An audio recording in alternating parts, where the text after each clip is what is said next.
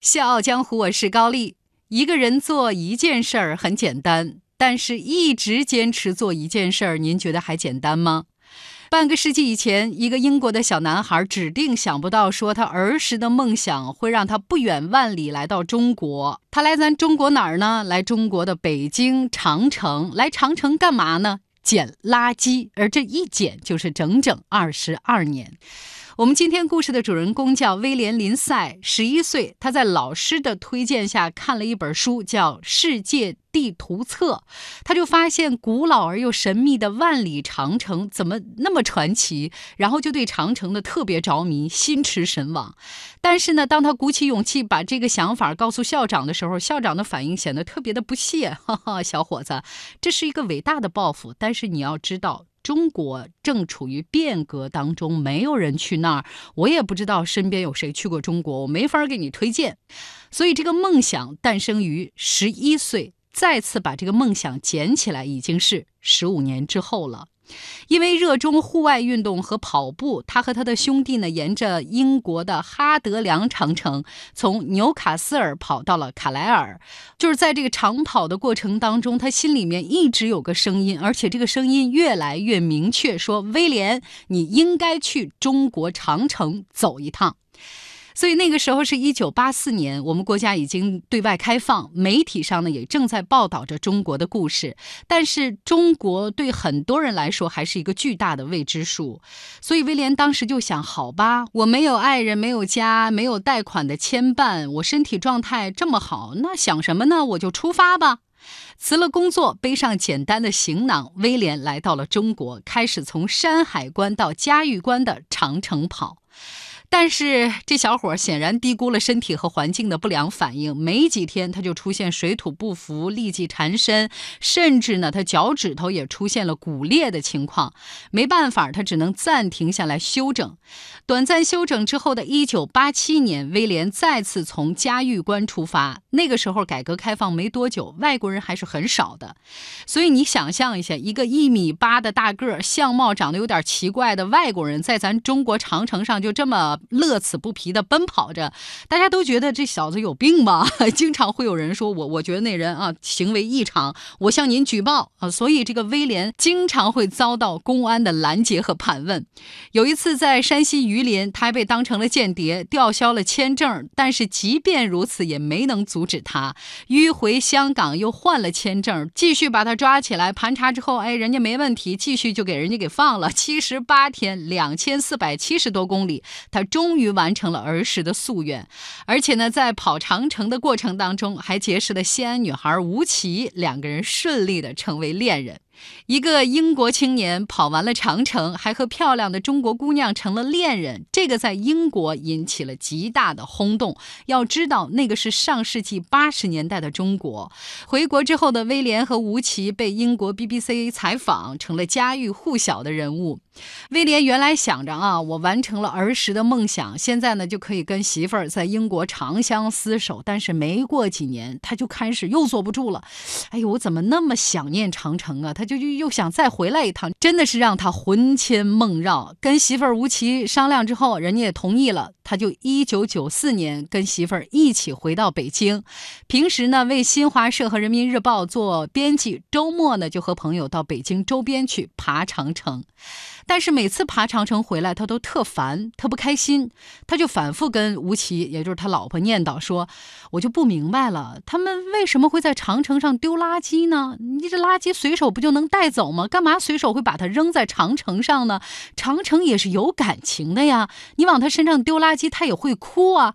就天天这么在老婆耳朵边上叨叨叨叨叨叨。吴奇被他给叨叨烦了，有一次就直接说：“你光说有什么用啊？你要看不下去。”有本事你就去长城捡垃圾呀！大家都能想到，这是一句无心的玩笑话，对吧？没成想，人家威廉当真了，他再次去爬长城，真的就动手捡起了那些垃圾，就连被石缝夹住的垃圾他也不放过。一个人的力量毕竟有限，长城上的垃圾更是多到捡不完，更何况还有不少人对他的举动表示难以理解。有一次呢，他碰着几个拍照的摄影师，这帮人呢拍完之后累了，就吃了点东西，随手就把这个包。包装，还有胶卷盒往地上这么一扔。威廉呢觉得也不好批评人家，就只能自己弯腰去捡。但是他万万没想到，这几个摄影师会说：“嘿，这外国哥们儿，我告诉你啊，你不用管这个啊，没关系，没关系，我应该管。”因为我觉得垃圾在长城上面，呃，挺难看的。嗨，朋友，这是中国，真的不用你管，这是我们中国的事儿。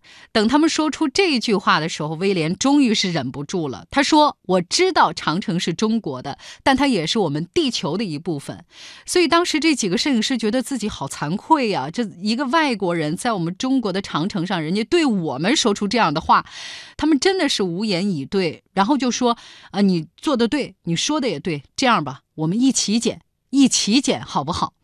就这样，起初只是威廉单枪匹马，但是没过多长时间，在他的影响之下，他妻子和两个帅气的儿子也跟他一起在长城捡起了垃圾。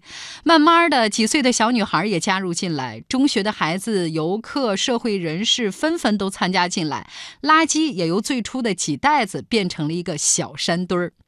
随着参与的人越来越多，威廉创办了国际长城之友协会。中国、德国、美国这些国家的志愿者也加入到长城捡垃圾的行动中来。而且，威廉还在长城沿线树立了中英文的环保警示牌，提醒过路的游人。不光如此，在几家公司的赞助下，威廉还雇佣了六位农民，常年在京郊怀柔附近的长城捡垃圾。但是，我们都知道，垃圾问题。不会就此解决的。威廉发现，随着游客的越来越多，长城上的垃圾也越来越多。以前呢，六个农民三个月才捡一车垃圾，现在几乎每个月都要拉一车。威廉这个时候才意识到，说捡垃圾并不能从根本上解决问题，是我们的教育和理念出了问题。爱长城不光是为它去除垃圾，更要赋予它文化和生命，这样才能触动更多的人自发保护长城瑰宝。所以呢，从二零零三年开始，威廉花了五年时间搜集长城过去的老照片，准备从玉门关走到老龙头，重拍一百五十个地点，行程呢是三点五万公里。他用这样的方式来向人们展现长城现在和过去的对比。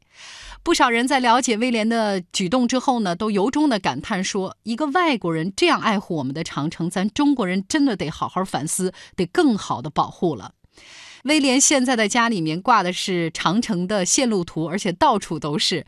很多人在了解到威廉的故事之后，都被他感染了。人们是这么说的：一个人做一件事儿很简单，但一直坚持做一件事儿。真的是难能可贵，尤其是一个外国人对中国的长城有这么深的感情。而在中国长城捡了二十二年垃圾的威廉，还惊动了英国女王伊丽莎白。二零零六年，他受邀走进了白金汉宫，女王把大英帝国勋章别在了他的礼服上。握住他的手说：“你保护了中国的长城，这是要投入毕生精力的工作，你干得很好。”如今，这个头发花白的六十岁老人，因为身体的原因，不能每个礼拜都去登长城了。但是他每去一次长城，还会忍不住带大包小包的垃圾回来。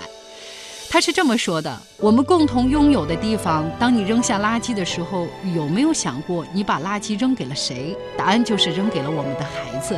我不想给他们这么糟糕的礼物，他们应该得到更可爱、更美好的礼物。而我们完全可以通过自己的行为提高这份礼物的质量。”小江，我是高丽，明天见。